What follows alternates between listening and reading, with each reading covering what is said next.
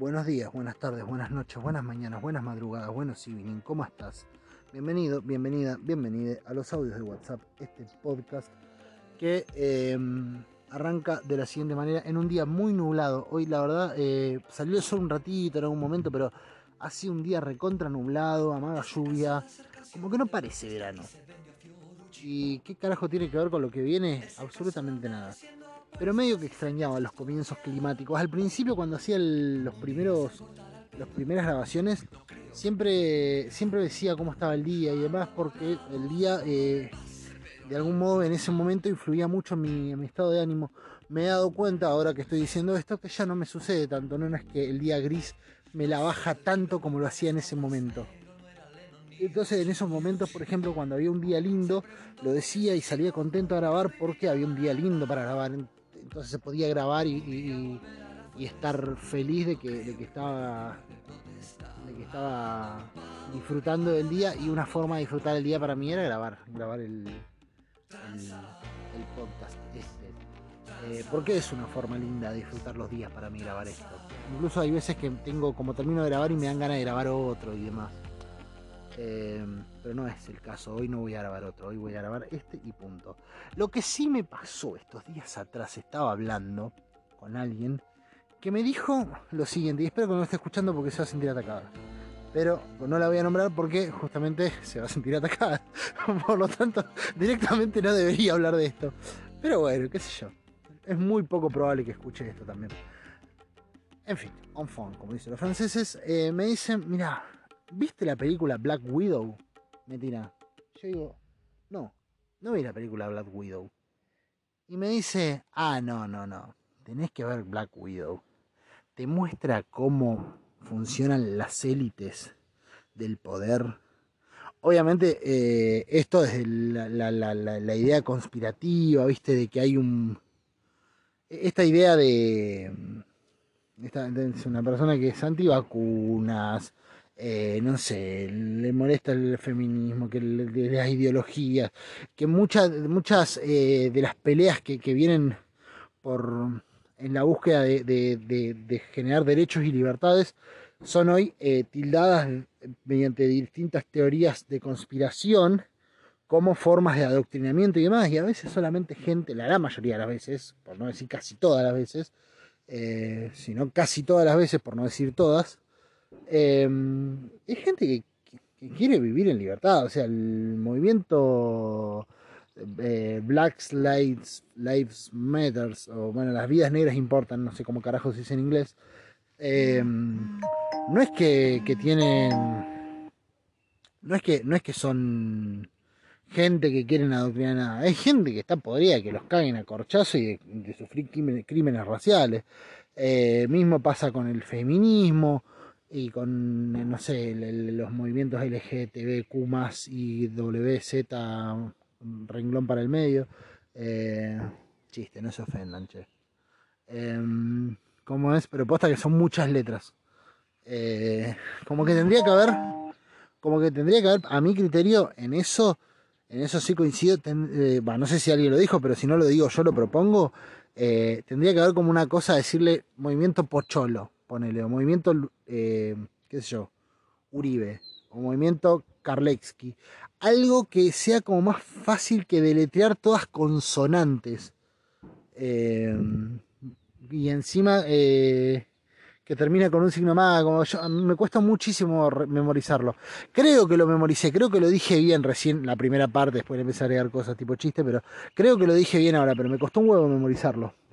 Eh, y me parece que, que- sería una, una buena iniciativa buscar eh, una forma de, em, de decir las cosas, eh, de decirlo, sintetizarlo en una palabra, que implique, bueno, acá se incluye todo, listo. En fin, enfant, como que viene de ese palo, ¿viste? De, bueno, sí, no, pues son las, las élites que nos va manejando mediante estas cosas y que la pandemia la tiró la élite y bla, bla, bla, bla, bla. Que podría ser, podría no ser, desconozco, pero esta cosa, ¿no? De que la élite viene atrás de todo lo que muchas veces está este discurso de que todo, todos los, los movimientos que pelean por algún tipo de libertad, por algún tipo de derecho, vienen atrás acompañados por una élite que busca adoctrinarnos como conejita y bla, bla, bla, porque el mundo como era no les servía, entonces quieren el nuevo orden mundial toda la zaraza esa. ¿No es cierto? Entonces, según me decían, en Viuda Negra, en la película Viuda Negra, eh, se ve cómo funcionan las élites y todo eh, mediante una metáfora excelente. Una metáfora que calculó que tampoco debe ser la octava maravilla, porque no creo que la haya visto 15 veces hasta darse cuenta de eso, sino que mientras estaba viendo ya eh, predispuesta una persona a ver determinadas cosas, lo encontró y le encantó. Y qué bárbaro, ¿no? Como eh, te abre los ojos, te abre los ojos. Eh, a las élites dominantes, cómo funcionan las élites dominantes, que estas cosas no quieren, las élites dominantes no quieren que estos mensajes se sepan, ellos lo quieren ocultar. Entonces, eh, nada, esta película habla de todo eso que las élites quieren ocultar.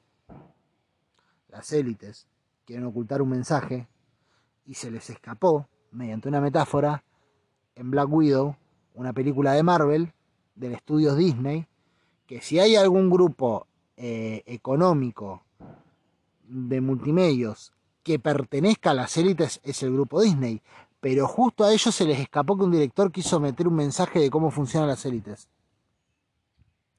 Me explico que a veces queremos... Eh, no sé si voy a hablar de vuelta en esto en el capítulo, ya me olvidé un poco lo que dije, pero sí me gustaría retomar. Estamos muy predispuestos a veces a escuchar lo que queremos escuchar y a querer reforzar nuestra campana. Digo, a mí me suena mucho más creíble pensar que eh, las élites tiran un mensaje así, tipo metafórico, para reforzar las ideas de personas que ya están detrás de esta idea de que hay conspiraciones que, eh, que las élites hacen para reducir la población. Ay Dios, si hay una idea que me parece estúpida en la vida es la idea de la reducción de la población. Eh, lo he dicho más de una vez y debería seguirlo diciendo. Si hay algo que me parece una pelotudez, es cuando dicen no, no, porque quieren reducir la población porque los recursos se acaban. Como si alguna vez se hubieran gastado en repartir los recursos para todo, ¿viste? Como si al que le dieron tres panes le hubieran dado cuatro porque le creciera familia. Qué boludez. Pero bueno, ¿viste? la población crece, entonces. Em, todo este tipo de metáforas, yo creo más que si hay una élite atrás de todo esto, está más interesada en reforzar el pensamiento de esta gente para seguir propagando eh, un tipo de pensamiento y movimientos que vayan en contra de todas las peleas que se van dando en búsqueda de libertades, porque por ejemplo ahora de golpe ser mapuche es un crimen, y hay un sustento detrás de todo eso, y hay mucha gente que, se, que, está, que está muy, muy, muy confiada de que es así. Y no es un grupito. Entonces, yo estoy más proclive a creer que la élite te manda un mensaje subliminal y ahí, ahí, metafórico, para que vos entiendas cómo funcionan en teoría las élites, eh, mediante una película de Marvel, de estudio Disney. Dos dedos de frente, mija. Eh, pero bueno, a veces estamos recontra predispuestos a escuchar lo que queremos escuchar.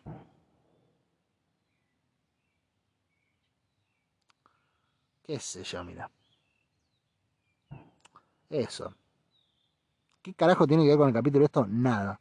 Pero me acordé y quería hablar de eso en el capítulo y me olvidé de hablar de eso en el capítulo. Tenemos mucha predisposición a escuchar lo que queremos escuchar y entonces a reforzar una idea. Y a veces, eh, y no solo a veces, la gran mayoría de las veces, es porque creemos que las cosas se van contraponiendo en la vida. Y sí de esto hablo sobre el final del capítulo de hoy.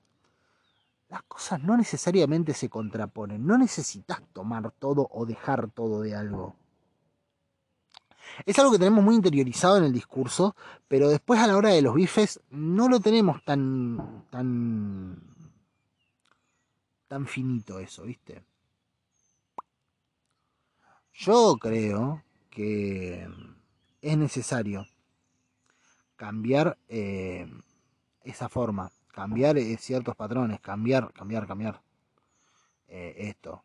Y me parece no estar tan predispuesto a que tu discurso, porque te cayó mal como es la feminacia aquella, ¿viste? Esta con cara de sí, mira cómo se pela, ah, y te molesta, entonces, fa, tengo que hacer todo para que encaje en contra. O te cayó mal el liberal aquel y decir, nada, mirá, el cara de pelotudo que tiene, cancherito. Y sí, sí, puede ser. Las dos pueden ser, que tengas razón. Pero que no te predisponga tanto, boludo, boluda, bolude. Que no te predisponga tanto. Porque si no terminás amparando tu, tu pensamiento en cosas que no se sostienen sola. ¿A quién mierda se le ocurre que las élites van a dejar que una película de Marvel producida por los estudios Disney digan cómo funcionan las élites? Dos minutos, dos minutos. Y estoy convencido de que no es la única persona, muchísima gente. He visto videos en YouTube hablando de cómo Black Widow muestra cómo funciona. ¿Sos boludo, hermano? ¿Sos por posta? ¿Sos boludo? Y más, yo me empiezo a calentar. ¿Posta crees que un estudio que es hipercensurador, un estudio que no deja pasar una que no vaya en favor y en, concordancia con la historia que quieren contar del mundo, ¿cómo te parece que se les va, iría a escapar semejante, semejante, entre comillas, metáfora de cómo funcionan las élites? Ay, mirá. Vamos. Justo Disney. Justo Disney. Porque si me dijera, no, se le escapó Universal, bueno, yo te digo, tampoco me la creería, porque una empresa de mierda de estas gigantes que eh, hacen poronga todo lo que pueden. Pero ponele. Pero Disney, si hay algo que es la élite, es Disney. No creo que Disney esté peleando para liberarnos a todos, más bien va para el camino inverso. Está comprando todo lo que puede para que todos digamos las cosas que tiene Disney para decir y que todos digamos lo que Disney quiere que digamos. Entonces, pensando así, viendo que las cosas son así, ¿se te ocurre de verdad pensar? ¿Viste? Ah, la bronca, porque es está tan reforzado este tipo de discurso, está tan reforzado esta idea de que hay algo detrás de. Y no, en esto, en esto sí soy más bien tajante. No es que hay algo detrás de y algo delante. No, no, no. Esto es tan sencillo como que hay gente que queda por fuera del sistema y gente que está dentro. La gente que está por fuera del sistema quiere entrar porque se caga de hambre, de frío y de, y de asco afuera del sistema y hace cosas para poder entrar y eso, esa es la movilidad social que encontrás todo el tiempo y que se transforma en grupos de representación, como pueden ser los de identidad de género, los feministas, los, los, los, sin tierra, los grupos de pueblo originario, porque hay gente que queda aislada del sistema, sacada del sistema, porque el sistema eh, le conviene que esté por fuera, por diversas razones, por diversas razones. ¿Qué carajo tiene que ver esto con lo demás? No lo sé. Pero em, esto. Con lo demás quiero decir, con lo demás que viene ahora, no tiene un carajo que ver, me parece. Pero esto. Creo que es necesario que empecemos a cambiar esta. esta boludez. Pero bueno, me extrapolé y me extralimité. Eso no tiene nada que ver con nada del resto. En fin, te dejo con el capítulo. Nos vemos del otro lado. Chau.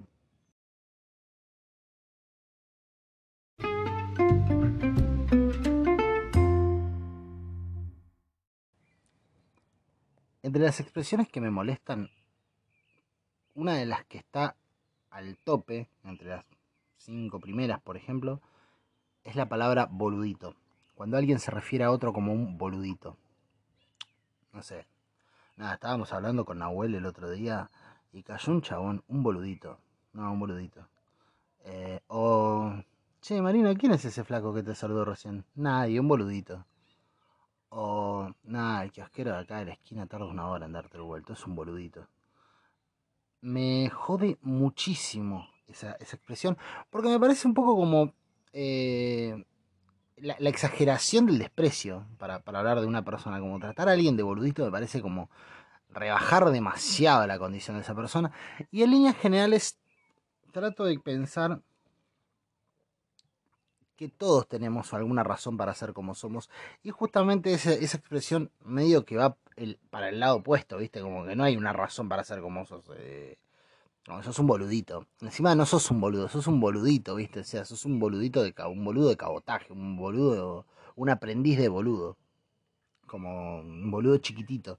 Ni siquiera, ni siquiera llegás a, a ser lo suficientemente grande como para entrometerte en, en, la realidad de una persona, entrometerte en, en sus aspiraciones, en sus metas, en, en, su día a día, ¿viste? No, no llegás, o sea, estás muy abajo. Cosa con la que no coincido, yo creo que cualquier persona tiene la potestad y, tiene la, las capacidades, por el simple hecho de existir, de cagarnos la existencia básicamente, o de mejorárnosla. Eh, parece como un desprecio al pedo. Odio la expresión boludito. Y me, me, parece. Y cada vez que la escucho me suena con una soberbia que me cae muy mal. Pero muy mal. ¿Y a qué carajo va todo esto que estoy diciendo? Porque como que arrancaba diciendo, ¿sabes que me molesta la expresión boludito? Sí, oh, mira. Y no, eso. Quería que lo sepan. No, viene porque me acordé por alguna razón de esas que nunca llego a entender. Eh, me acordé que... ¿Qué cosa? Que hace unos 10 años ya. Sí, van a ser 10 años más o menos. Ponele... Sí, 10 años. Eh, 10 años, la concha. Odio cuando caigo en esas cuentas. Hace poco cumplí 4 años de que dejé de fumar. Todavía me siento como si hiciera una semana a veces. Eh, pero bueno, cosa de pasar. 4 años que dejé de fumar, un crack. Eh, no, no, cuatro años que dejé de fumar, coma un crack, no cuatro años de que dejé de fumar crack. Eh, nunca dejé de fumar crack. Ojalá tuviera para comprar crack. Eh, no porque fuera a comprar crack, sino porque estimo que sale medianamente caro y me gustaría tener dinero. Así en general, como para usar en gastos varios. Eh, bueno, en fin. Hace como... Enfant, como dicen los franceses. hace como unos 10 años más o menos, un día, a una persona que admiro hasta el día de hoy muchísimo, eh, de, de, de, mi entorno de ese momento, no de mi entorno de ahora, porque eso fue en La Plata, esto que estoy contando. Y yo ya no estoy en La Plata por ahora. Eh, va, por ahora no. En este momento y en el momento que vos estás escuchando esto, yo no estoy en La Plata. Eh, afirmo, co corroboro que en este momento me encuentro en la provincia de Río Negro. Eh, pero una persona a la que admiro mucho, le, escuché decir esa expresión, le escuché decir, no, estaba un chabón ahí, un boludito. Y me pasó que cuando vos escuchás o ves algo que, que en general te cae mal, alguna acción que te cae mal, eh, como por ejemplo, no sé, alguna muestra de soberbia que te caiga mal, o algún tipo de chistes que te caigan mal, eh, o alguna expresión, como en este caso, que te caiga mal, como la expresión boludito, que te cae mal de por sí, tenés todos los motivos eh, desde este lugar para, por el por qué te cae mal. Eh, una cosa es escucharlo en general y otra cosa es escucharlo en, en la boca, en la voz de una persona que admirás. Tenés dos opciones, o te cae el triple de mal, o eh, empezás a hacerte el boludo y a decir, bueno, sí, pasa que yo nunca la había entendido la expresión hasta ahora, pero no, a mí me, molesta el boludito, pero cuando lo dicen con sorna, ¿viste? Cuando lo dicen así como boludito. Nada, me molesta la expresión boludito, lo escuché y me cae como el orto. Y para colmo es una persona que admiro mucho. Y. Y. A lo que iba justamente con, con este. Con, con, esto. En realidad no es que iba a algún lado porque me acordé de eso y lo quise contar básicamente. Pero sí lo que después llegué, recién cuando empecé a grabar este mismo capítulo, que lo borré porque empecé a toser como un pelotudo. y, y como no podía parar, entonces estaba como. Y como que le iba a dejar dos minutos de tos en el capítulo. Grababa cómo moría lentamente el chabón y lo mandaba, ¿viste? Antes de, antes de enterrarme, postea esto. y se escuchaba cómo moría el loco. Eh, no, pero cuando estaba grabando me, me, me acordé del caso de Lelutier. Eh, hace unos, no sé, 6, 7 años más o menos. No, menos, menos. Unos 4, 5, 5, 6 años. Como mucho. 5 años, pongámosle. Un día fueron los Lelutier al programa de Fantino. Yo para ese entonces ya no era muy fanático de Lelutier. Hoy soy todavía un poco menos fanático. No es que, no es que, no es que esté todo mal con los luthiers, sencillamente como no, los, no, los, no los tengo caracterizados de la misma manera que los tenía caracterizados antes, no a raíz de lo que pasó en ese, en ese capítulo de Fantino, en ese hoy en Fantino, eh, en, ese, en ese programa de Fantino, sino ¿Te, imaginas que Fantino no fuese como un programa de, gente hablando pelotudeces en un sillón o haciéndose lo que cogen, qué sé yo, sino que fuese como una serie y llaman Fantino a la serie como hoy en Fantino? Escucha, para, para, para, para, para, para, para, para, para, para, y así como 43 minutos, ¿viste? En fin, nos vemos la próxima, amiguitos. Y termina el capítulo. Para. Cuestión que, mm, nada, fueron de ahí y muchísima gente, eh, obviamente, los admira. Y han tenido una época Lelutier donde han hablado de, cosas como, bueno, puede pasar con Alfredo Casero también, no sé por qué me fui a Lelutier, por lo que Lelutier era un poco menos, más inesperado, ¿viste? Alfredo Casero un día empezó a titear a la cabeza y como que, bueno, llegó un punto en el que, bueno, Alfredo Casero está, zarpado en gorila, listo. Em, o, en, o en facho incluso. Bueno, no sé si es facho, pero. Sin gorila. Está tan, mal lo que piensa Alfredo Casero desde mi punto de vista. Desde mi punto de vista, Casero lo que piensa está mal. Ya no mira a quién, se cree que está bien. Tira chistes sobre un flan, porque no te vas a cagar. Andate a cagar. Andate a cagar. ya no estás en cha cha cha. O algo así. Tengo que pensar, quité las fluidez. En fin. Enfant, como decían los franceses. Lo decían hasta la semana pasada. Ahora están evaluando si lo siguen usando o no. Em, en fin.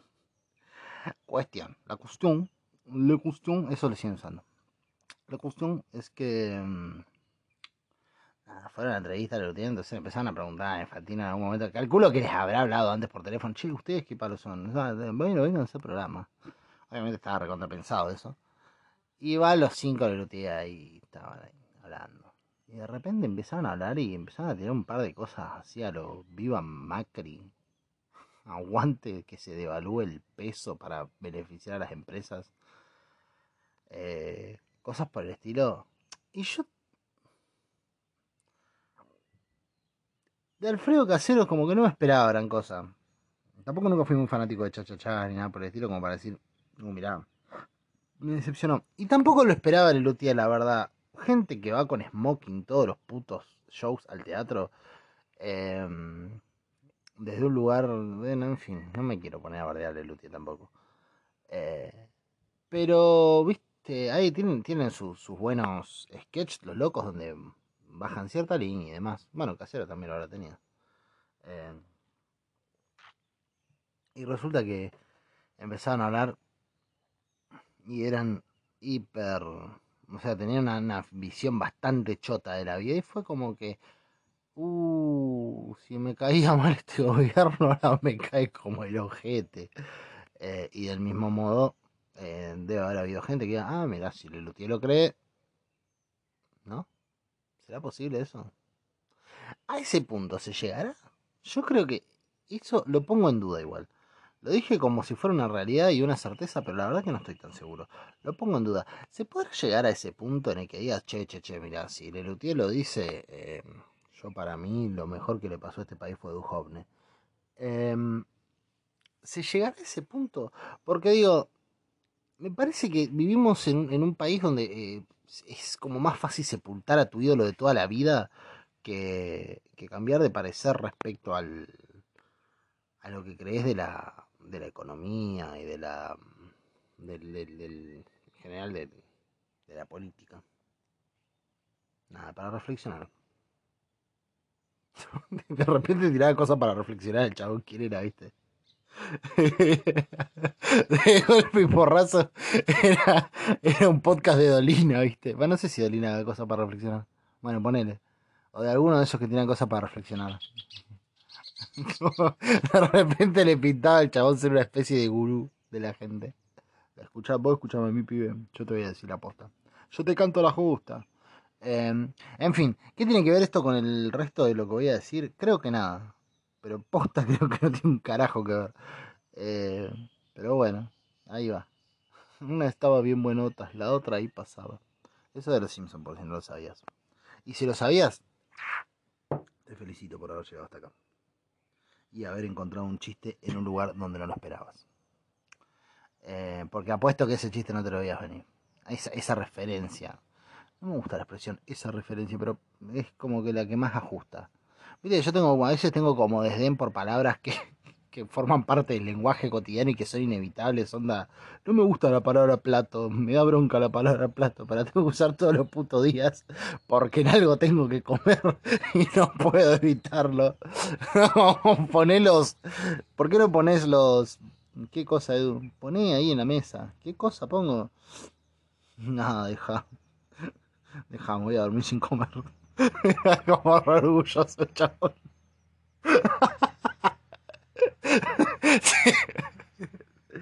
Hacía un sanguchito con tal de no pedir plato, loco.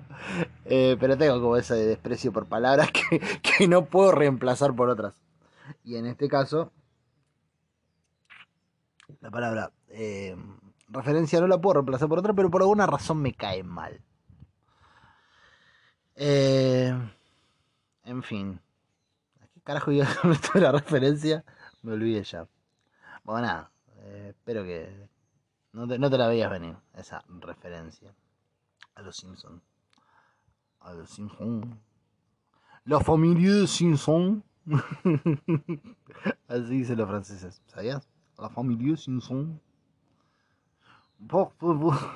Sacre bleu.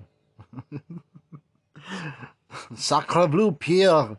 Pon un capítulo de La familia Simpson. Tan, tan, tan, tan, Suena como tipo música clásica, ¿viste?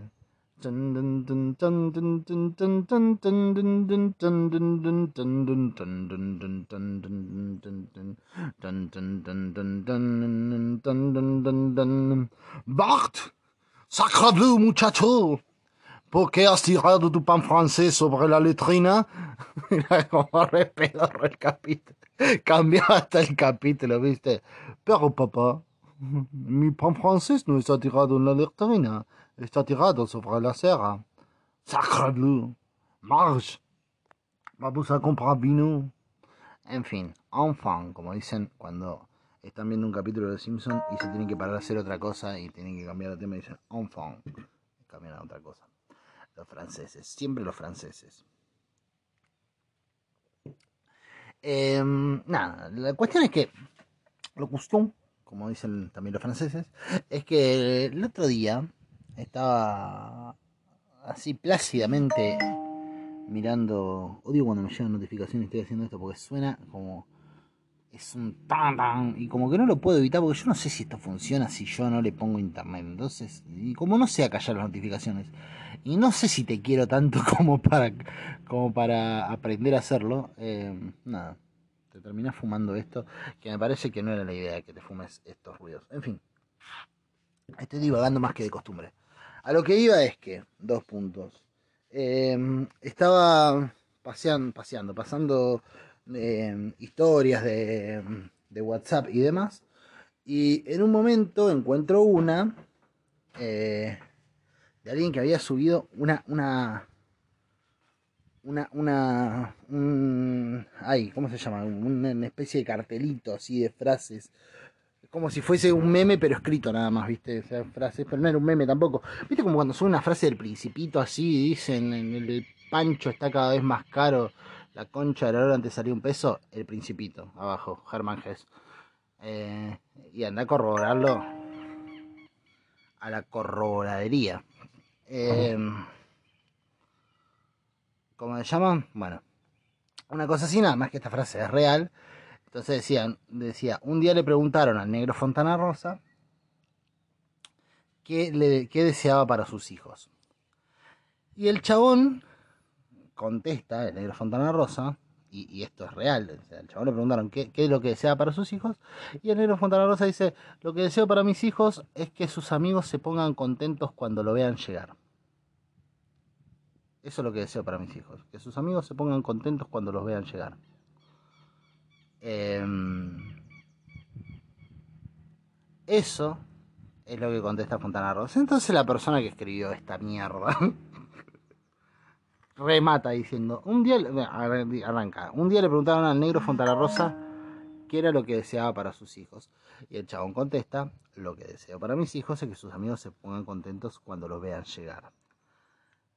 Y remata diciendo, esa es la mejor definición de la amistad que he escuchado. Punto. Capo el negro. No, no dice eso, pero como capo el negro Fontana Rosa. Y esta persona lo postea. Lo que me da una indignación de la concha de la lora, porque claramente no está hablando de la amistad, sino que está hablando del tipo de persona que serían sus hijos. No es que todos tus amigos se ponen contentos cuando justamente el deseo del chabón es que sus amigos se vean contentos cuando vaya a llegar, cuando lo vean llegar, porque el chabón sea una persona tan buena, tan genial, tan increíble, que promueva eso en las personas que más lo quieren, que sus seres, a sus afectos, no los que te admiran, no eh, los que los que por ahí te, te chumean por algún lado, sino tus afectos. Eh, lo que, lo, que lo que el loco deseaba es que esas personas que son eh, las más cercanas, las que más te conocen, te consideren tan genial, tan impresionante que cuando te vean llegar se pongan contentos. Pero habla de cómo te ven el resto y de lo que lograste producir el resto de los seres humanos, no de que tengas amigos, la concha de tu hermana. Corrobora lo que pensás antes de hacer un cartel, la puta que te parió. Em, y aún más corrobora el puto cartel antes de publicarlo. ¿Por qué me da tanta bronca esas cosas, digo yo? Me molesta estas cosas que Ah. Ah, se hacía el, el ofuscado. no, pero sí lo que me jode, y debo ser honesto, es que eh, revisa antes lo que está pasando. ¿Por qué carajo erramos tanto las personas a veces a la hora de analizar o de pensar qué quiso decir alguien o lo que sea? Eh, estoy hablando en, términos de, de, de, en términos públicos, digamos, digamos, en términos públicos dejamos. De repente era era de, Al Jazeera el chabón. Dejamos cantar en los públicos. No creo que hablen así los árabes igual, pero bueno, ponele. Em,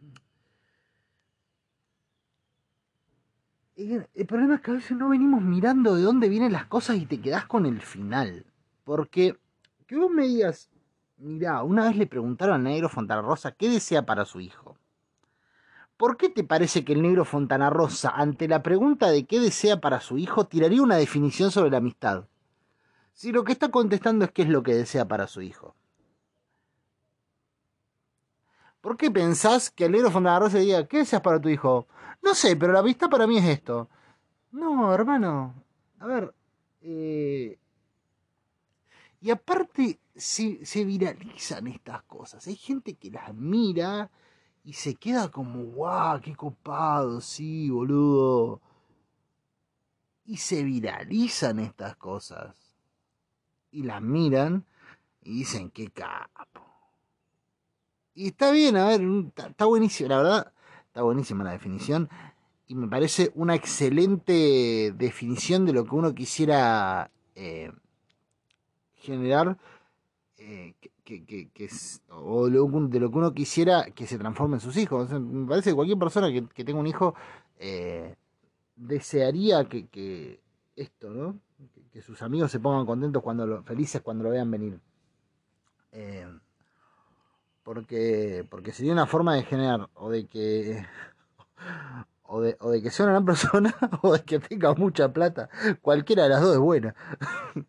Pero a ver, ir, ir al punto de, de decir, che, ¿y vos qué deseas para tu hijo? Y deseo que sus amigos se pongan contentos. Y es muy bonito el deseo. Eh, que sea una persona que, genere eso. Es muy bonito como deseo. Ahora, posta, posta, posta. Si a vos te preguntan si te gusta la pista con la pista, la pista, la pizza con ananá, y empezás a, contestar sobre por qué el ceibo es la flor nacional, y hay algún error de comprensión en algún lado. Y si vos ves que una persona hace eso, dirías, che, pero te preguntaron por qué le gusta, si te gustan una pizza con ananá, ¿por qué estás contentando el ceibo? Y capaz que si la persona dijera, mira, El ceibo es la flor argentina. Te dicen, ¿te gusta la pizza con ananá? El ceibo es la flor nacional argentina. Entonces, claro, es una forma de contestar medio, medio metafórica, medio poética, como con un jueguito en el que decís, la respuesta es sí. Entonces, claro, ¿el flor nacional argentina? Sí. Listo. Entonces, si alguien hace eso, bueno, decís, ah, mirá, claro, es la mejor definición de las flores nacionales que he escuchado en mi vida. No, dirías, ah, está contestando, sí, claro, me gusta la pizza con banana. Entonces, traspolándolo a otra parte de la vida, si vos ves que a alguien le preguntan, ¿Qué mierda desea para su hijo? ¿No te parece más lógico que en vez de tirar una definición sobre la amistad, esté hablando de qué cree él o qué le gustaría a él que su, hijo genere en otras personas? Eh, eso, por un lado. Eso por un lado. Por otro lado, no sé, le he estado dando un poco de pelota a la respiración. Vos dirás, ¿qué mierda tiene que ver esto con lo anterior, Eduardo? Y yo te voy a decir, ¿sabes qué? Nada, no tiene un sorete que ver, así que punto. Tranquilamente podría poner un tan tara tara tan tara tara y arranco otro bloque. Pero no lo voy a hacer. ¿Sabes por qué? ¿Por qué no? Porque me, me pareció más adecuado no hacerlo. Traté de hacer, ¿te acordás esa que le había puesto esa modalidad? Va, te acordás, si es que escuchaste esos podcasts había armado en un momento una cosa que le había puesto modalidad de retazos, que no me funcionó como el ojete, porque justamente los capítulos para modalidad de retazos son estos, en los que puede buscar dos temas diferentes y de algún modo eh, hacerlos como mm, coexistir eh, segmentándolos, entonces me quedan dos segmentos de 20 y pico de minutos, son 40 minutos, zafa, está bien. Eh, pero como lo dejé de hacer, me parece como medio mersa hacerlo cada tanto. Oh, no, capaz que no, capaz que sería una buena idea. Pero no lo voy a hacer hoy. Capaz que lo haga después. Enfant, como dicen los franceses. Es darle más pelota a la respiración. Ayer estuve viendo una charla sobre eso. Porque estaba viendo respecto del. A, mí me gusta darle, darle pelota a la parte espiritual de la vida. ¿viste? Yo tengo un, Hay un podcast anterior que, se llama Sensorialidad Mata Razón, en el cual hablo un poco de qué opino yo sobre la razón y no hablo sobre la espiritualidad específicamente, pero intuyo que la sensorialidad y la espiritualidad van un poco de la mano. Creo que lo espiritual se acerca mucho más a lo, sensorial que a lo racional. Eh, como dicen los franceses, Em, claramente yo me, siento más em, atraído por ahí, o me, llega de algún modo particular, un poco más lo, sensorial que lo, que lo racional. Si bien este podcast eh, y todas las cosas habladas y todas las cosas expresadas eh, mediante argumentos y, de esta manera eh, sobre todo las cosas que uno intenta masificar, calculo que debe ser muy difícil hacer una experiencia sensorial masiva que no sea una orgía. Y aún así, habría que ver qué tan posible es. Bueno, sí, hay experiencias sensoriales masivas, qué sé yo, un recital de violín donde no hay un sorete de, de canción, de letra, es una experiencia sensorial. Dicho sea de paso, y acá es donde me empiezo a ir por las ramas, ¿ves? Por eso por ahí no corto a veces Em, ¿Por qué carajo las personas tenemos... Viste que vemos la canción y sí, no, amo este tema, porque la vi escuchar la letra, escuchar la letra, escuchar... Siempre es una escuchar la letra. Y a ver, no, no me estoy haciendo el músico. Es más, otro paréntesis. Qué mal que me caen los chistes de músicos en internet, sobre todo. Me parecen todos muy pelotudos. Salvo algunos que son de bajistas, ponerle que es muy divertido reírse de bajistas y también de bateristas en algún punto. Eh, pero fuera de eso, me caen mal los chistes de músicos. Porque son boludos los chistes de músicos. Es como, te curaste de la gripe y aparece, oh, recién lo vi hace un ratito. Te curaste de la gripe y aparece una imagen de un piano y un chabón tocando una tecla. Que ni siquiera necesitas ser músico, es sí. Como, ¿por qué posteas eso? ¿Qué te pareció de todo eso? ¿Qué, qué te generó gracia de todo eso? ¿Quién soy yo para juzgar el humor de las demás personas? Nadie. Pero bueno, qué sé yo. Como esto... es tan arbitrario este, este podcast. En este momento me siento en la capacidad de eh, cuestionar las cosas que le dan risa a los demás. ¿Qué carajo tiene de gracioso una persona apretando una tecla y decir, ah, sí, ah, mirá, entendí? Ah, claro, boludo, es el sí, ¿entendés? Es el sí. ¿Te, ¿Te das cuenta? No, no, no, no, esa gente es hilarante. Es una forrada el meme. Es una forrada. Los memes de músicos son una verga. Quiero que quede claro eso. Eh, conste en actas, por favor. Eh, en líneas generales, obviamente, debe haber buenos memes de músicos, pero en general es una poronga. Eh, y quiero que esto quede muy asentado. Quiero que en, mi testamento, quiero que esté aclarado, ¿viste? Y dejo mi calzoncillo marrón a mi sobrino Juan. Y finalmente, los memes de músicos son toda una poronga. Listo, se cierra el testamento. Y los 12 millones, no sé, se olvidó. Se, se murió antes de decirme qué quería hacer con eso. Em, así que entra la sucesión. Qué lindas las sucesiones, ¿no? Es, es como... Qué, qué, lindo, qué lindo que, que, que una persona se muera y el resto de los que quedan vivos, además de tener que enterrarlos, además de tener que angustiarse, si es que se angustian, y de todo el quilombo que, implique eso, tengan que agarrar todos sus bienes y decidir cómo carajo los van a repartir y demás. En fin, bueno, volviendo al punto. Las personas le damos mucha pelota a las letras de las canciones. Em, y quiero decir, pasan un montón de cosas más allá de la letra.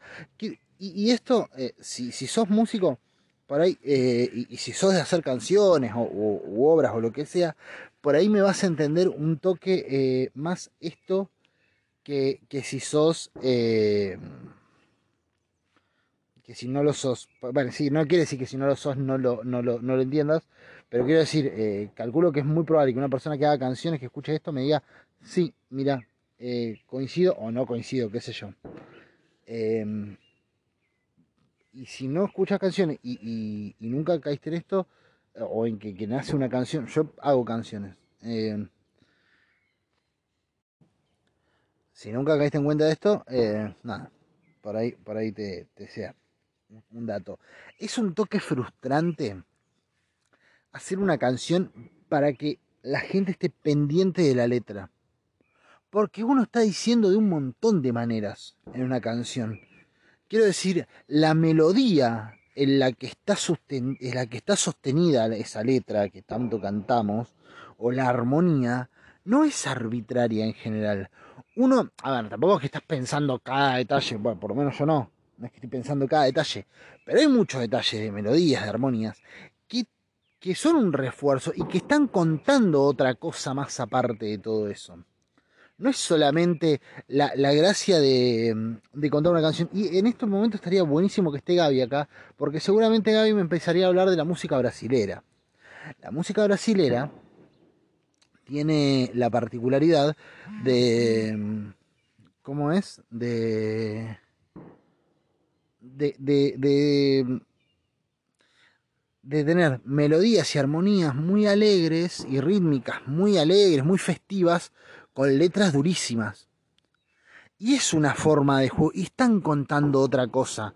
No sé si alguna vez escuchaste. Esto me lo, me lo marcó un amigo. Yo no sabía de qué carajo se trataba la letra. Eh, ni la canción. Esto es de Pans. de Matías Sanki.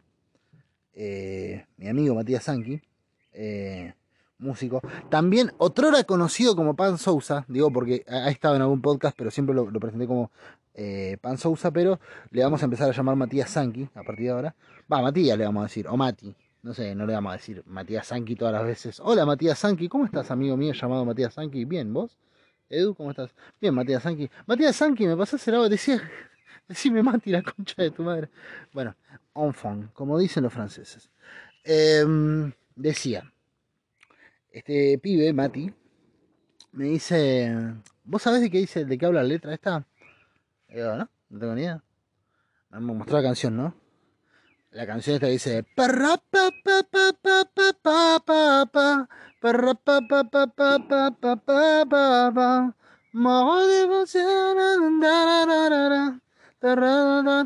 Bueno, la letra de esa canción habla de de un chabón que vive en una en una favela y la favela del loco es re jodida. El morro de no sé qué carajo se llama eh, y es muy jodida y, siempre estás en, riesgo y que su, día es pasarlo con miedo y que, y que todas las noches hay tiroteos y que eh, a la noche en la calle se escucha parra, pa, pa, pa, pa, que es la metralleta haciendo parra, pa, pa, pa, pa, pa, pa, y el chabón lo canta así. Decime si no hay un mensaje en esa forma de cantarlo. Decime si no hay una cosa. Decime si no te abren múltiples interpretaciones como para que solo te quedes con la letra de la canción.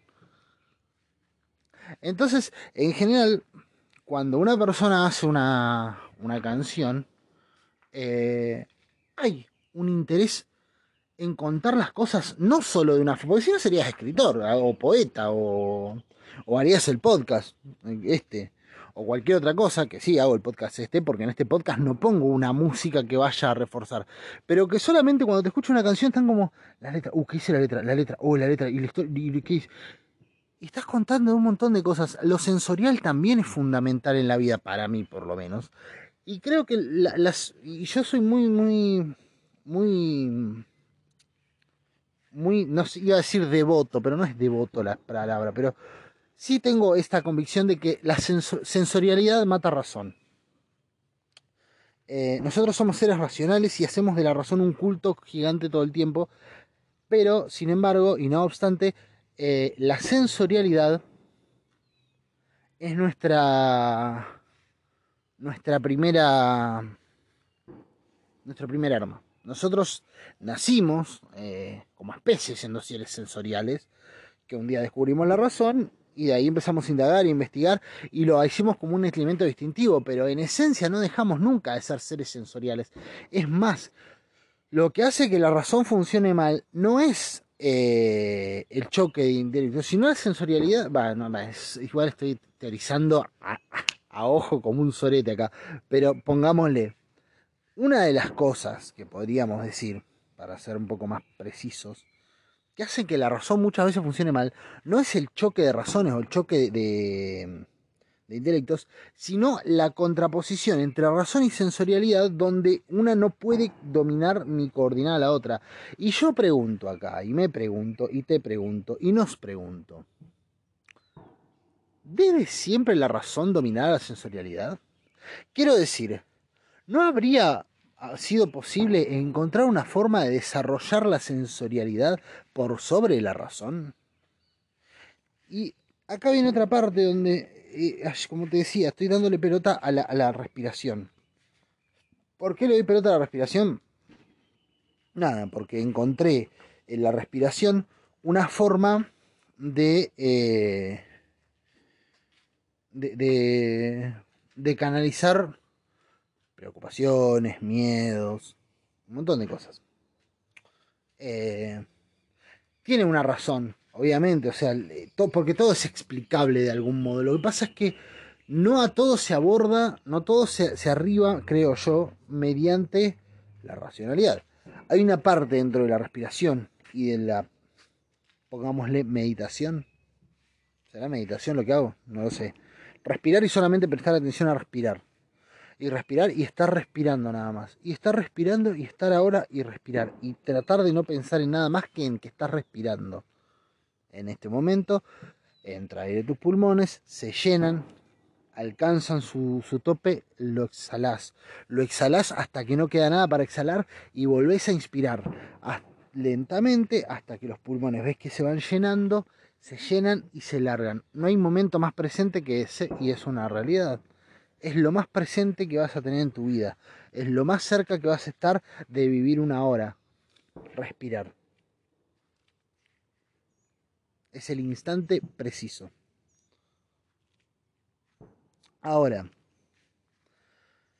obviamente eso te lleva a un montón de lugares porque se apaga todo el resto. O sea, justamente es la muerte de la razón, la racionalidad del pensamiento, del yo, de la mente. Eh, a, partir de ahí no es que la matás la mente, pero sí que la apagás, la dejás a un lado. Bueno, en este momento vamos a dejar la mente acá en remojo, no eh, ocupa lugar en este, en este segmento. Despegarse del pensamiento para poder prestar solamente atención a un instante que está ocurriendo y a un proceso naturalizado, recontra, eh, internalizado, que ya se hace sin ningún tipo de presiones ni de... Algo que hasta que no falta nunca sos consciente de que está sucediendo, salvo los momentos en los que intencionalmente la hagas de esa conciencia, eh, es una forma de, desprenderse totalmente de, la, mente. O es una búsqueda de lo que me sucede a mí en general, y es a, lo, que, a lo que voy con esto, es a que, mm, a lo que digo con esto es a que cuando hago eso, me pasan dos cosas. Obviamente me es dificilísimo dejar de pensar, porque es muy difícil dejar de pensar un rato. Y fíjate que si te sentás ahora y decís voy a prestar atención a todo el proceso de respiración, no es por una cuestión de aburrimiento, ¿eh? porque es muy relajante y está muy bueno. Es por una cuestión de que la mente necesita arrancar para algún lado. Entonces, eh, prontamente vas a ver que te vas a encontrar sin darte cuenta pensando en otra cosa.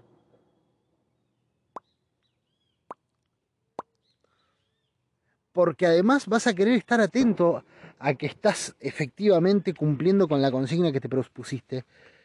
Y bueno, es como... Hay un capítulo de Los Simpsons en los que se meten a una especie de domo para meditar Homero y Lisa. Eh, que Homero al final de la, cosa esa se la lleva en otro lado y al final hace como todo un viaje y termina al lado de Lisa, pero había andado por todos lados. El capítulo de Niño hippie, niño hippie. Eh,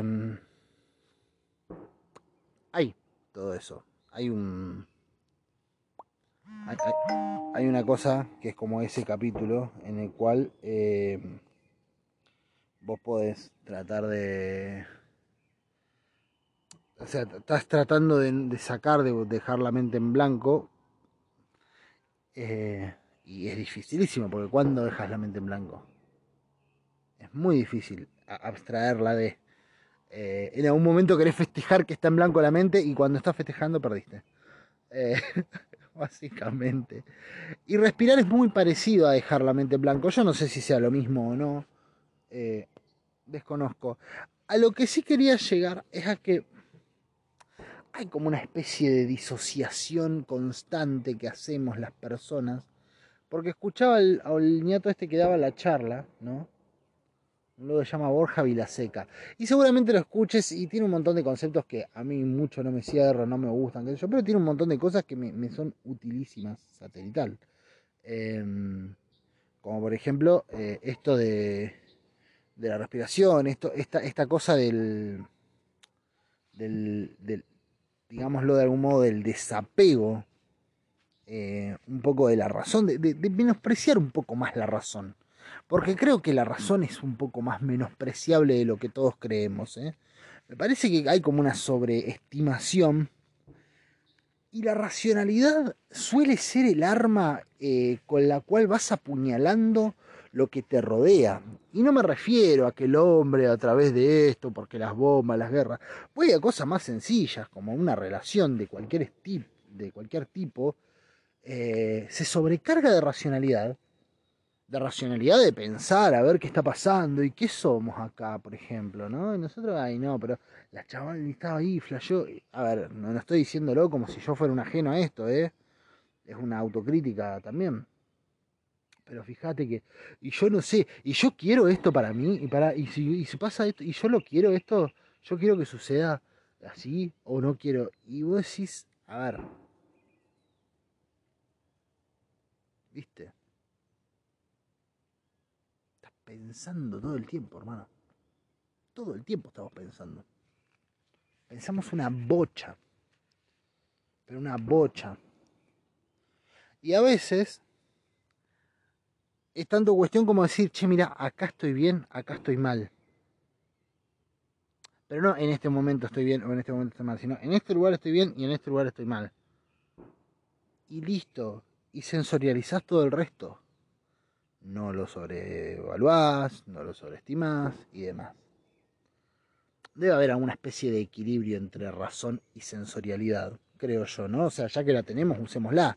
Pero, Me parece que la razón mínimamente hay que ponerla en cuestión, en consideración, porque es algo que adquirimos. Es como si un día, no sé, vos dijeras, eh, salgo a caminar por el bosque, ¿no es cierto? Y un día me, y en un momento eh, iba a hacer supervivencia, ¿no es cierto? Fui a hacer supervivencia y llevé todo lo necesario, llevé todo lo necesario. Y en el medio me encontré una pistola. Entonces, claro, empezás a hacer así, usar la pistola porque te sirve eh, para algo, qué sé yo, no sé, cazás algo, no sé, lo que mierda puedas hacer con una pistola, pero tenías todo lo necesario. Y en un punto es como que la pistola y la pistola y la pistola, y se le acaban las balas y digo, si no, la concha de la lora, no tiene más bala la pistola, ¿qué hago? Ahora estoy en el bosque, la puta que lo parió, estoy en el bosque sin una pistola, ¿cómo puede ser la...? Y vos te metiste al bosque con todo lo necesario te hiciste súper dependiente de la pistola, porque en un momento te la encontraste y pensaste que era la hostia, y te olvidaste de que entraste sin una pistola acá. O sea, vos no necesitabas la pistola cuando llegaste acá. Eh, ¿Me explico? Se transformó a medida que la fuiste usando y se fue transformando en una, necesidad, pero por el exceso de, de, preponderancia que le pusiste. Porque de repente eh, tener un arma te distinguía de todo lo demás que andaba. ¿Qué sé yo? Traspolémoslo esto a la idea que tenemos de la inteligencia, ¿no? Como que la inteligencia es. Oh, no, este chabón es re inteligente, boludo. tiene cuatro másters en, medicina y cuatro y tres doctorados en filosofía y, es re inteligente el chabón. No, posta, posta. A mí me encantaría que mis pies sean como esto. Así inteligente, así inteligente. Y a ver, no estoy renegando de eso, no estoy diciendo no, no, no, no, no, no, la gente no tiene que, que ser todos pelotudos. No estoy diciendo eso para nada, no, iría para ese lado. Sin embargo, y no obstante, eh, me parece que la felicidad no puede estar eh, atada a eso. Me parece que uno no puede esperar que lo único que te haga feliz en la vida sea tu, tu, desarrollo intelectual. Porque es un recorte de la vida, es una parte de la vida, no es toda la fucking vida la inteligencia. Que puede ser en algunos momentos un atajo, puede serlo. Que puede ser un facilitador de cosas, puede serlo. Que te puede dar un montón de beneficios, sí, los puede ser, pero podés llegar a un montón de otros lugares sin necesidad de tener, wow, mirá la mente que tiene este chabón, boludo, la mente que tiene esta mina, boludo, mirá, mirá, mirá, es súper inteligente esta chabona, boludo.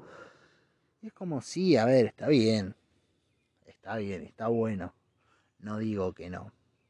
Pero es como cuando le decís boludito al otro. O sea, es creer que sencillamente por ser un boludo, pongámosle que tenés razón y que es un boludo, pero que sencillamente por ser un boludo, eh, ya está, viste, todo su valor en la tierra feneció, porque es un boludo.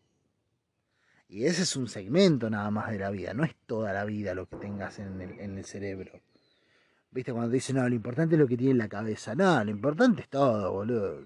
El cerebro es importante, la pija también, los pies, el hígado, el páncreas, eh, qué sé yo, el culo, lo que mierda sea, el, el corazón y, lo que sientas y la parte sensorial. Hay gente que es muy.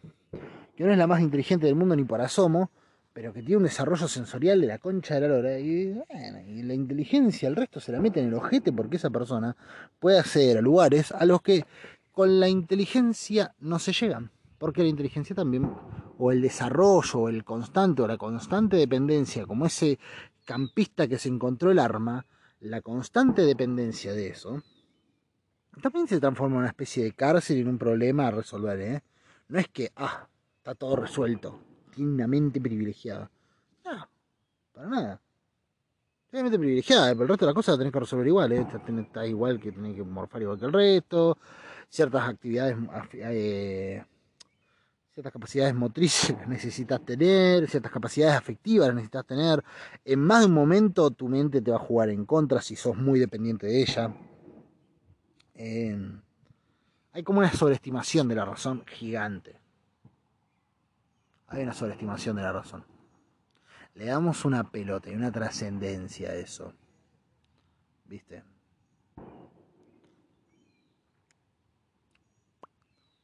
Y yo soy uno de los que lo hace a veces. Y conozco un montón de gente que lo hace. a veces y siempre. Entonces, a lo que quería llegar es a que estas cosas me parece que no son contradictorias. Siempre está como esa idea de, no, pues bueno, por ejemplo, loco este que te digo, este gallego, qué sé yo, tiene esas cosas medio tipo antivacunas, tipo anti... anti...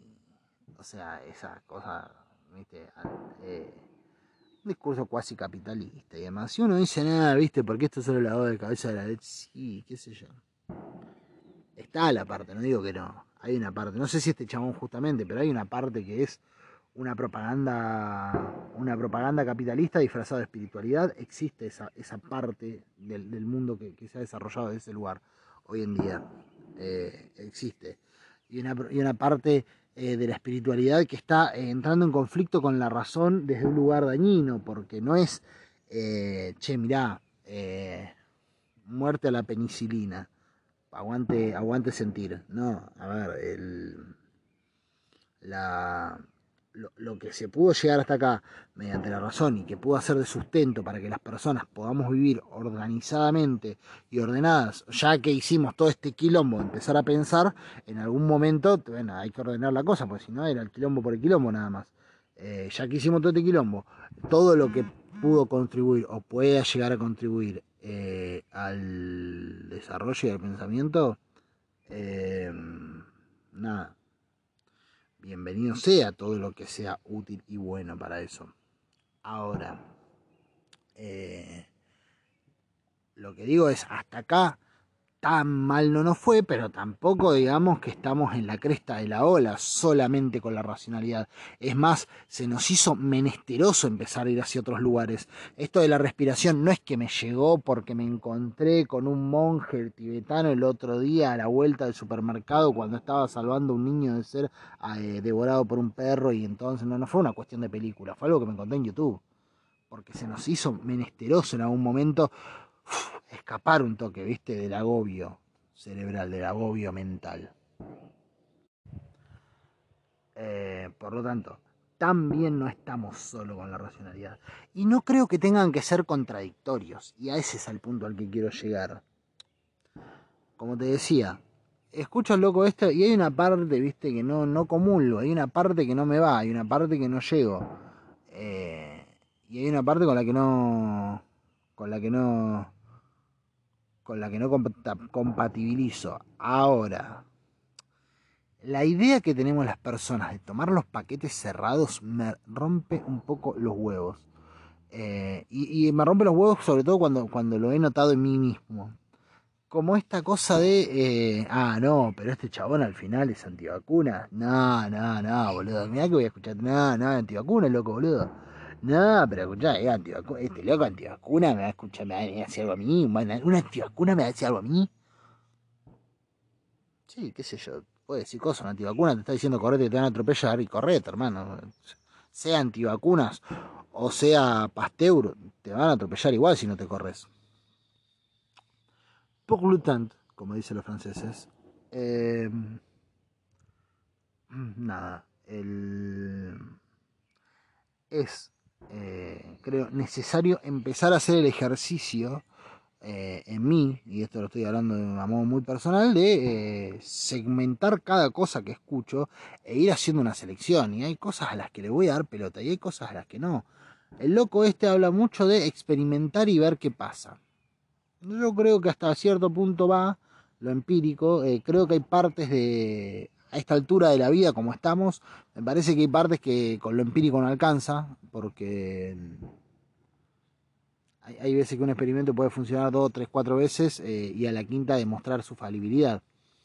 Por ejemplo, eh, si yo golpeo la olla contra el piso y digo, uh, mira, no se rompió la olla, y digo, joya, vamos a probar otra vez la golpeo otra vez, y digo, no se rompió la olla, esto quiere decir que la olla es indestructible, y le sigo pegando y por ahí en algún momento se rompa, y no tiene que ver con que lo experimenté y funcionó, entonces eh, es infalible, porque es empírico. Es empírico hasta ahí. Todo tiene un, todo tiene un marco. Eh, y, y, eso me parece, me parece coso importante. Porque si uno se va de ese marco, si uno sale de ese, de ese, de ese marco eh, de duda que le pones incluso a lo empírico, em, nada, terminás creyendo que todo es experimentable. Y no creo que sea todo experimentable eh, solamente. Creo que hay cosas que a las cuales se accede eh, mediante mediante un, tiempo de sentarse y, cavilarlas, porque ya llegamos a un punto del desarrollo de la humanidad en el que necesitamos ir para ahí, ya está, es parte de nosotros, parte de nosotros, parte de nosotros, pero es parte tuya y mía eh, esta racionalidad que nos encarceló. Naciste con eso, qué sé yo, los primeros no, pero nosotros sí ya nacimos con eso. Eh, por lo tanto, como dicen los franceses, no podés desprenderte de eso. Sí podés empezar a prescindir un toque más y creo que se hace bueno hacerlo. Me sucede una cosa muy, muy loca y por esto hablo de la sensorialidad y no solamente de respirar como una cuestión, viste, ¿cómo decirlo? Eh, netamente física, porque hay, una, hay un razonamiento físico en por qué si vos estás eh, alterado, tenés un ataque de pánico, tenés estrés, lo que sea, hay una razón física de por qué eh, respirar te hace bien. Y tiene que ver con, eh, con qué cosa, con que mm, el cerebro, por lo que tengo entendido, puede ser que le esté pifiando y puede ser que escuche esto y diga, ¿qué pelotudo está diciendo Eduardo? Pero por lo que tengo entendido y lo que escuché, y algo que me pareció totalmente lógico y que experimenté, y que aún así puede estar errado, mira vos, el cerebro, cuando vos estás eh, primitivamente, ¿no? Cuando vos estás eh, alterado, cuando tu respiración está agitada, cuando, cuando vos estás en peligro, primitivamente estamos hablando, hace miles de años, cada vez que vos estás en peligro, tu respiración se agita. Tu respiración se agita, entonces eh, vos empezás a actuar en consecuencia, se suben los niveles de adrenalina, eh, tu, sistema nervioso está más atento, al subirse la adrenalina vos tenés más chance de escapar de cualquier peligro, todo esto mediante eh, la respiración. La respiración es una especie de señal al cerebro de que algo anda mal y que hay que eh, subir todo lo, lo los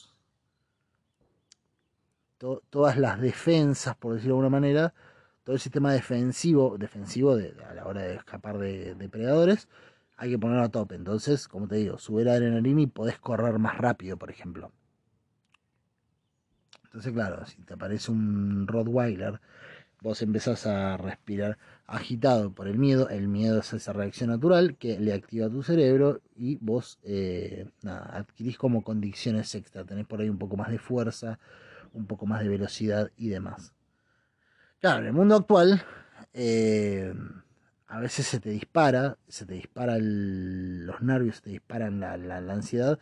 Eh, vaya a saber uno por qué, va, debe haber un por qué, yo no lo tengo claro en este momento, pero calculo que debe tener que ver con que, eh, nada, te sentís agobiado y ansioso por otras cosas que, de las cuales ya no podés escapar corriendo. Pero tu cerebro, al agitarse tu respiración y un montón de cosas, sigue mandando esos impulsos y te siguen subiendo un montón de, de, estímulos. Ponele que sea eso. Estoy batiendo un poco de fruta a lo loco. Eh, pero ponele que te sube, no sé, la adrenalina, pero solo que en este caso eh, no las gastas porque no salís corriendo. Y así todo, mucha gente sale corriendo cuando le agarran estos ataques de ansiedad. No gastas la adrenalina, está ahí. Y eso te hace mal, te hace mierda. Por lo tanto, eh, hay un tipo de actividad que se llama mindfulness, que eh, justamente se centra en la respiración y te enseñan a respirar y a pausar tu respiración. Y mediante pausar la respiración, el cerebro entiende que cuando la respiración está en reposo, es porque eh, no hay peligro aparente. Al no haber peligro aparente, baja la adrenalina, el sistema nervioso se tranquiliza y todos los químicos que funcionan en, tu cabeza para que eh, vos puedas em, estar atento a defenderte, eh, se tranquilizan. Y vos, por ende, te tranquilizas. Y ese ataque de pánico, ese ataque de estrés, ese, ese ataque de ansiedad, ese, esa, esa, esa, ese cagazo que te pegas en ese momento, eh, lo podés controlar de esa forma. Respirás y te sentís tranquilo y te sentís seguro. Y es muy sano, es muy sano y está muy bueno. Entonces hay una razón, eh, ¿cómo decirlo? Científica, digamos, neuronal, neurológica, no sé, una, razón, eh, no sé, biológica de por qué funciona esto de la respiración para calmar el estrés y demás. Ahora, eh, no es lo único que pasa. Y a esta es la parte a la que quiero llegar, justamente. No es lo único que pasa. Cuando vos te pones a respirar conscientemente, prestando atención a tu respiración y demás, no es que solamente respirás y, listo. ¿viste? Y, solamente calmás, entonces te asegurás de que tu cerebro no dispare los, las alarmas, entonces evitar el estrés y toda esa cosa. No solamente eso, también vas hacia otros lugares. También la mente entra como en una especie de quietud. También un poco dejas de, de desapareces.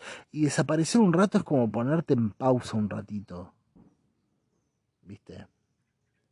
Parece una joda, pero una vez que lo haces, es muy sanador ponerte en pausa un ratito. No te digo que para siempre, capaz que sí, qué sé yo, capaz que un día te pongas en pausa para siempre. Eh, pero un ratito ponerte en pausa a vos mismo, a vos misma, a vos misma, eh, es una forma de... Es una forma de, de, de, de descansar, de relajar un toque. Y no me parece que eso tenga que ser contradictorio con todo, con todo lo demás. ¿Me explico? Nada, eso. Básicamente eso. Em, hay un montón de cosas más que me surgieron. Me acordé de otra. Espero acordarme para la semana que viene. Pero bueno. Por ahora fue esto. Dale. Nos vemos la próxima. Te dejo con la canción. Un beso. Chau.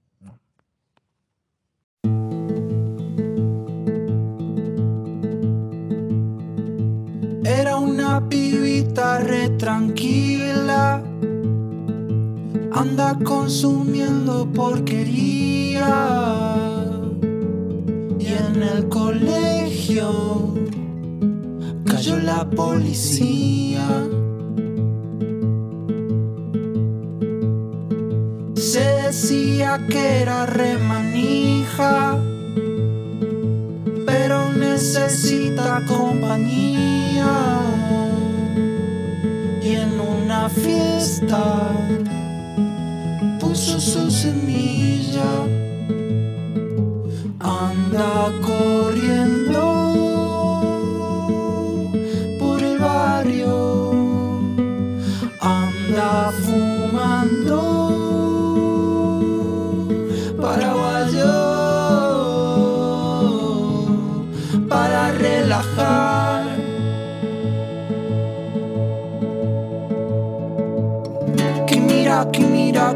guachín, que mira, date vuelta que yo te quemo, que mira, que mira, que mira, guachín. Oh. Que mira, que mira, que mira, guachín, que mira, yo voy sola pero te veo.